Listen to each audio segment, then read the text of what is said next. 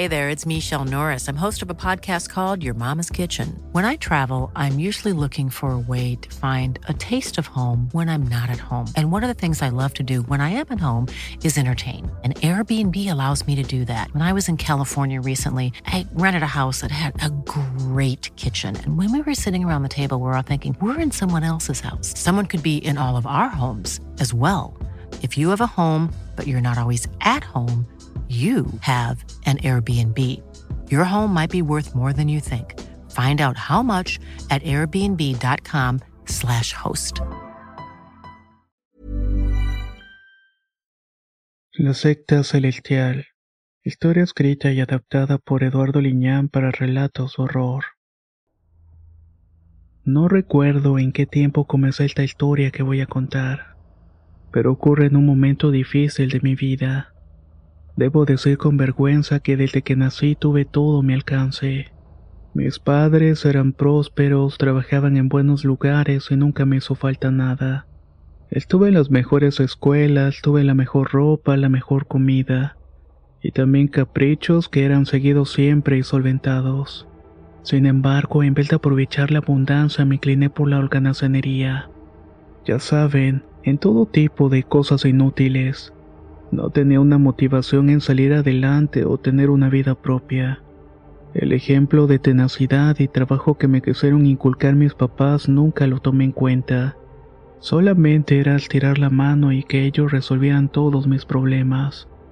Pero eso cambiaría con el tiempo y los años y la primera a morir fue mi madre. No me quejo porque me dejó una cuantiosa herencia que terminé acabándome las mujeres alcohol. Luego le siguió mi padre y no quise trabajar con su plaza en una empresa del gobierno. Por el contrario, la vendí y vendí la casa con la que tantos años de esfuerzo la levantaron. Necesitaba el dinero para emprender negocios que jamás echaron frutos. Al final de todo este vergonzoso y penoso proceso lesionador, prácticamente terminé la calle sin dinero y sin más mínima idea de qué hacer en la vida. Me tiré al viso y la degradación, sumergido en la peor de las depresiones. Anduve de aquí por allá con amigos que aún me quedaban y me corrían al no soportarme. Terminé viviendo en un pequeño cuarto de renta que me costaba más de lo que podía ganar en un trabajo como empacador de súper. También hacía otras cosas en las calles para poder sobrevivir y medio mantenerme. Me pesaba y me arrepentía de muchas cosas y deseaba con todo el alma el poder regresar el tiempo pero lo único que me restaba era tratar de no morir de hambre o frío en ese momento. Ese cutrichil donde me quedaba siempre estaba lleno de humedad y las cucarachas me despertaban por las noches. Estaba asqueado de la vida, pero todo cambiaría uno de tantos días que estaba tomando un descanso en la tienda donde estaba trabajando. Era un centro comercial que siempre estaba repleto de personas, aunque ese día no hubo tanta como otros. Me llamó la atención un grupo de personas que vestían de forma extraña. Estaban repartiendo volantes a los transeúntes. Algunos los tomaban y otros al mirar el sombrío aspecto de la persona se negaban siquiera a acercarse. Por lo que con la curiosidad me acerqué para mirar qué estaban dando. No era ajeno ver empleados de las diversas tiendas repartiendo volantes, pero estos eran especiales. Me acerqué y le pido uno de estos panfletos a un joven que vestía de negro. Olía humedad y tenía la mirada extraña y perdida. Al entregarme el papel solo mencionó que estaba ahí para cambiarme la vida en su congregación religiosa. No costaba nada y únicamente tenía que asistir a unas pláticas motivacionales. En el panfleto prometía muchas cosas y no había que pagar nada. Así que llegando la hora y el momento asistí al lugar que indicaba. No esperaba obtener nada, pero de entrada el lugar era muy sórdido, abandonado, por llamarlo de alguna manera. Resultaba que era un viejo edificio que tenía un galerón enorme donde antiguamente arreglaban camiones. Recordaba ese lugar pues mi padre alguna vez me llevó siendo niño. Ahora todo estaba en el total abandono. Aunque habían decenas de sillas de plástico y delante una especie de podio, además de un sonido y micros. Esa sería la supuesta conferencia magistral que prometía cambiar el rumbo de mi vida. Poco a poco se comenzó a reunir las personas para tomar la conferencia. En general, gente de escasos recursos como yo que buscaban algo de dinero y ahí lo prometían. Era extraño mirar sus rostros carentes de esperanza y brillo, tal como sus ropas harapientas y los zapatos cubiertos de lodo. Quizás eran de una colonia cercana donde ni siquiera había drenaje, pero así se miraban, apestaban a pobreza al igual que yo. Eso me deprimió de alguna manera.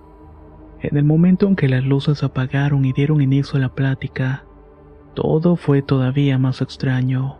Eran tipos muy sonrientes que decían cosas obvias para motivarte. Te hacían pensar como millonario. Solo eran tonterías y cosas sacadas de libros de motivación que alguna vez hojeé en la sección de libros de la tienda donde trabajaba. Al final, y como lo esperaba, pedían un tipo de cooperación monetaria, por lo que tuve que levantarme del asiento al igual que otras personas con mucha decepción. Pero antes de salir del recinto, uno de los jóvenes motivadores se acercó. Me pareció algo graciosa su manera de vestir. Una túnica negra y un gorro de pico de color rojo. Me invitó a pasar con el maestro y el líder de la congregación. Según él, tenía expectativas en mí, pues contaba con el perfil para pertenecer al grupo. De tal suerte que lo seguí a pesar de mi escepticismo y caminamos alejándonos del contingente de personas. El joven me condujo por un largo y abandonado pasillo muy oscuro hasta salir del recinto. Entramos a otro que pertenecía a un lado de la vieja construcción. Ahí se levantaba otro lugar de reuniones. Pero este, a diferencia del otro, se miraba más organizado. Pequeño en proporción para pocas personas y completamente decorado con pinturas negras. Había pendones rojos que hacían en el lugar una especie de centro adoratorio. Era como una iglesia pero carente de santos o cosas que evocaran una religiosidad, o al menos una conocida y de la que esperaba mirar. Esta en cambio era siniestra, era demoníaca por los rostros con cuernos y pinturas perturbadoras. Cuando las miré casi salgo huyendo de ahí. Por poco lo logro hasta que me topé con el líder de la congregación. Él detuvo mis impulsos por huir. Estaba arrepentido de haberme miscuido en falsas promesas e ilusiones de alcanzar dinero y bienestar. Presentía que enfrentaría una situación de la que ya no iba a poder escapar tan fácilmente. El tipo era un señor impresionante a todas luces, sombrío en su mirar y gestos, unos que te hacían sentirte pequeño al momento de decir algo con una voz ronca y profunda. Prácticamente te erizaba la piel. Nunca antes había creído en cosas religiosas o situaciones demenciales en las cuales el llamado demonio estuviera presente. Mis padres eran religiosos y siempre asistían a la iglesia los días domingo. Yo prefería quedarme a dormir en casa y mirar cómo regresaban con comida para pasar el día. Alguna vez me advirtieron sobre el diablo y las tentaciones antes de hacer mi primera comunión, pero todo esto ya no lo recordaba con claridad. El sacerdote que ofició la misa lo mencionó y ahora tenía los emisarios delante de mí. No comprendía cómo estaba experimentando esta situación incómoda e inquietante. El tipo dijo llamarse Maestro Aníbal, un nombre apropiado para su impostura de sacerdote del mal. Me pedía que tuviera un poco de fe en la congregación. Él sabía de mi historia muy de cerca y sabía las penurias que estaba pasando al padecer hambre y frío. Sabía de la manera miserable en la cual vivía y había pasado tanto tiempo. Sabía de la manera miserable en la cual vivía a pesar de haber tenido todo. Eso que me dijo me llamó mi atención y se la entregué mientras me conducía a un recinto. Este se encontraba lleno de personas como yo que habían sido escogidos por alguna razón. Todos estaban ahí mirando al frente con los rostros acartonados. No sé cómo explicar el que un grupo de personas tuviera esas caras. Eran caras ausentes de emociones, con los ojos saltones mirando al frente. Las muecas en sus labios denotaban desagrado, infelicidad y hasta sufrimiento. Uno que me hizo estremecer de solamente mirarlas. Planning for your next trip? Elevate your travel style with Quince. Quince has all the jet setting essentials you'll want for your next getaway, like European linen premium luggage options, buttery soft Italian leather bags, and so much more. And it's all priced at 50 to 80% less than similar brands. Plus, Quince only works with factories that use safe and ethical manufacturing practices. Pack your bags with high-quality essentials you'll be wearing for vacations to come with Quince. Go to quince.com/trip for free shipping and 365-day returns. Hey there, it's Michelle Norris. I'm host of a podcast called Your Mama's Kitchen. When I travel, I'm usually looking for a way to find a taste of home when I'm not at home. And one of the things I love to do when I am at home is entertain. And Airbnb allows me to do that. When I was in California recently, I rented a house that had a great kitchen. And when we were sitting around the table, we're all thinking, we're in someone else's house. Someone could be in all of our homes as well. If you have a home, but you're not always at home, you have an Airbnb. Your home might be worth more than you think. Find out how much at airbnb.com/slash host. Sé que en ese punto las cosas ya no estaban tan bien y sabía que en algún momento iría peor al sentarme hasta el frente. Cuando el hombre sube al pequeño podio comienza a hablar sobre la religión y lo malo que era seguir a Dios que él nos había abandonado y supe que sería todo para mí. Imaginé estar metido hasta el cuello en una congregación sectaria del fin de los tiempos, en donde todos debían obedecer a un líder que como ese tipo estaba hablando. Todo fue peor en el instante que uno de los ayudantes se acercó y me pide seguirlo hasta una habitación oscura. Esta solamente era iluminada por unas velas de color negro. Estaba repleto de cosas que en ese instante no pude saber qué eran por la oscuridad. El tipo solo me dijo, mejor será que obedezcas en todo lo que se te pide, o vas a salir muy mal de aquí. Todos ustedes no valen nada, y nadie los buscará para nada. Son unos miserables, pero puedes dejar de serlos si nos ayudas en nuestra misión. Debemos abrir las conciencias de muchos. Tú decides. Aquí te dejo esto. Era una túnica negra y un gorro de pico como el cual vestía aquel joven que me recibió. Al parecer había sido aceptado en la congregación sin haberlo pedido. No estaba de acuerdo y tuve la opción de largarme de ahí por una puerta trasera que era vigilada por un par de sectarios y un enorme perro. No lo hice. Había un sobre con varios panfletos dinero y otra invitación a una ceremonia de iniciación en el culto, cuyo nombre era la Iglesia de la Unidad Celestial, un nombre rimbombante y nada pegado con lo que era en realidad. Al salir de ese lugar y leer bien la carta de bienvenida entre otra persona más y otra. Así pasaron los minutos y el tipo seguía hablando y hablando y luego se cayó para después salir ordenadamente del lugar. Todo fue sencillo al dejar el lugar, pero me llevaba las cosas que me habían entregado. Al estar en mi cuarto mirándome rodeado de miseria, algo en mí se despertó. Tenía la curiosidad por saber qué había más allá. Quise por un momento no regresar e irme muy lejos de aquello, pero el solo hecho de pensar que tenía una oportunidad para dejar la pobreza me incitó a ir. Comprendí entonces que las personas que habíamos sido invitadas a pertenecer a la congregación Éramos precisamente lo que dijo aquel joven. Unos miserables, gente de bajos recursos buscando dinero y prosperidad, que no les importara en qué creer o qué hacer. En ese momento, y puedo decirlo con vergüenza, la desesperación me hizo pensar en cometer ilícitos. Así llegó el día y la hora señalada y era un viernes por la noche. Apenas dieron las once y ya estaba en el lugar donde se levantaba el culto. La calle y la fachada se miraban apenas. Era un lugar oscuro y por un momento pensé que nadie había asistido. Quise retirarme y olvidarme de todo hasta que llegaron unas personas vestidas de negro. Se abrió un portón de lámina donde se asomó un muchacho con túnica y ese gorro de punta.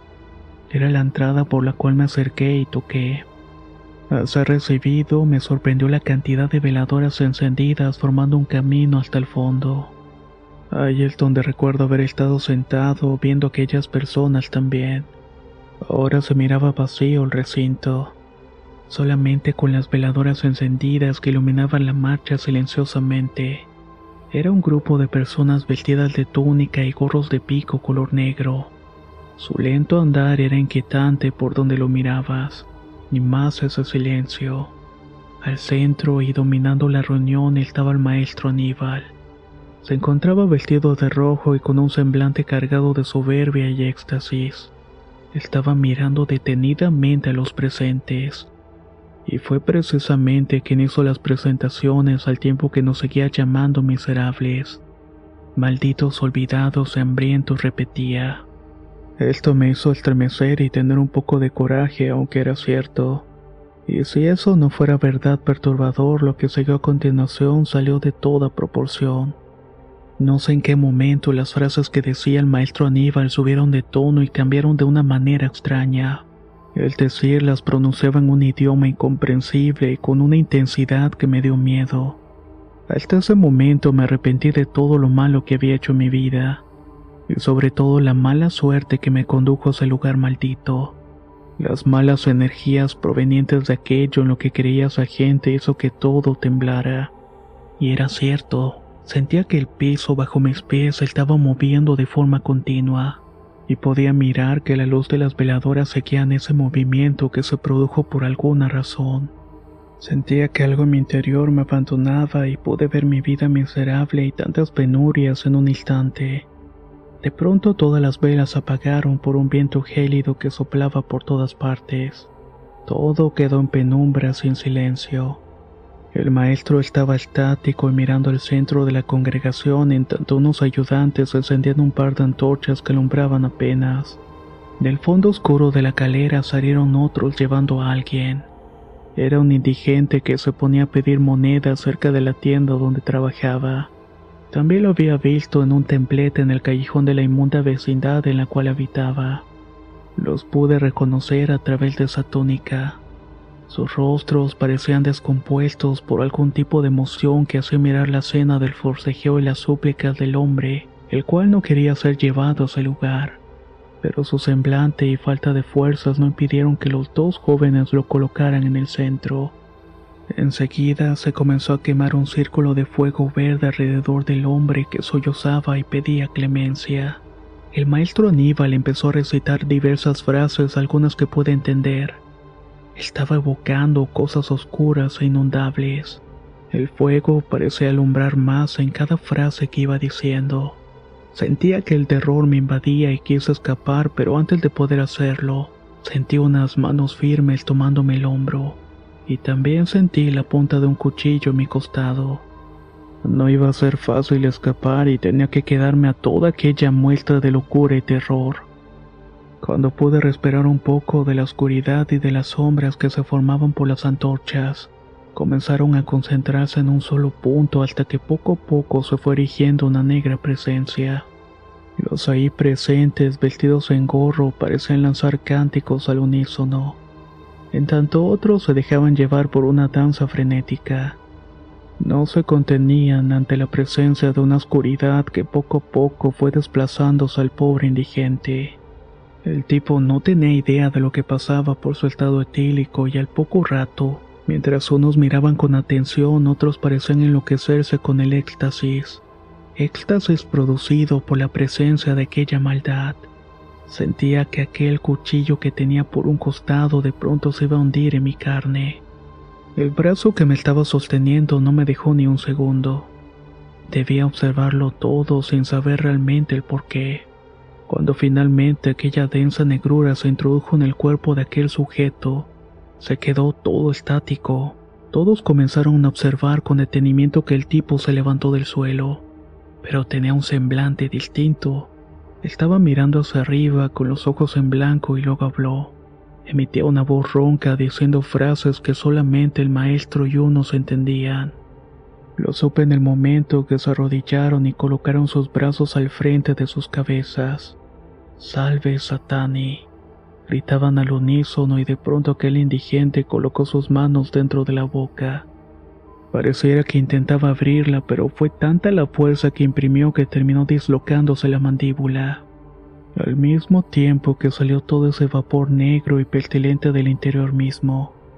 Este comenzó a difuminarse en todo el recinto. Pensé que iba a desfallecer y sentía mis orines escurriendo por mi pierna. No podía contener el temor y cuando pareciera todavía ser peor, Las velas comenzaron a encenderse solas. Después a todos nos obligaron a colocarnos al centro de aquel círculo de lumbre para jurar lealtad a la iglesia de la unidad celestial. No recuerdo mal de aquel momento. Mi mente terminó bloqueándose de alguna manera. Solamente desperté en mi cama rodeado de cucarachas y de mi propia vida inmunda. Tenía varios días inconscientes, tenía hambre y mucha sed. Al beberme una jarra de agua de la llave noté que mi brazo tenía una marca roja. Había sido hecha con algún tipo de objeto caliente. Era un símbolo extraño, pero aquello me indicaba que estaba dentro de la congregación. En este momento estoy esperando que vengan por mí y tengo puesta mi túnica y mi gorro.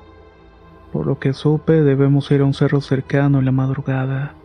La idea es invocar de nuevo el demonio. Y al parecer este se va a presentar por lo que llevan varios indigentes que nadie va a extrañar. Hemos tratado que más gente se una a la iglesia. Vivo amenazado todo el tiempo. Mi mente todavía no se ha perdido del todo, pero sé que en algún momento lo va a hacer. Espero el momento preciso para poder escapar de todo, aunque pienso que no lo voy a hacer con vida. Sé que hay más de este tipo de sectas, y dense cuenta, cuando los vagabundos o indigentes de pronto desaparecen de la colonia, es por algo.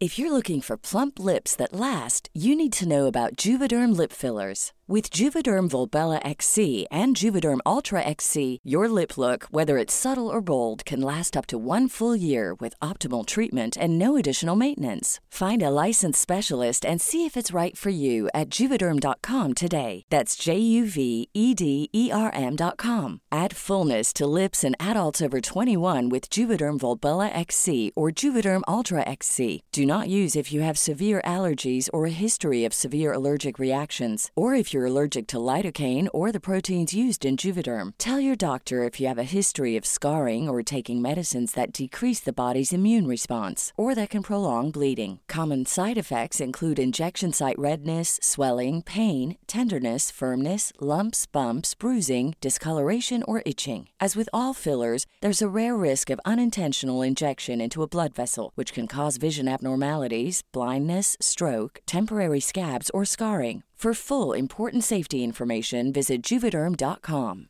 Hey, folks, I'm Mark Marin from the WTF Podcast, and this episode is brought to you by Kleenex Ultra Soft Tissues, your ally to help tackle your allergy symptoms this season. I love the change of seasons, but nobody loves pollen and all those other things floating in the air that make you sneeze during this nice weather. Kleenex Ultra Soft Tissues are hypoallergenic and allergist approved, so fight back against watery eyes and runny noses without worrying about irritating your skin. For this allergy season, grab Kleenex and face allergies head on.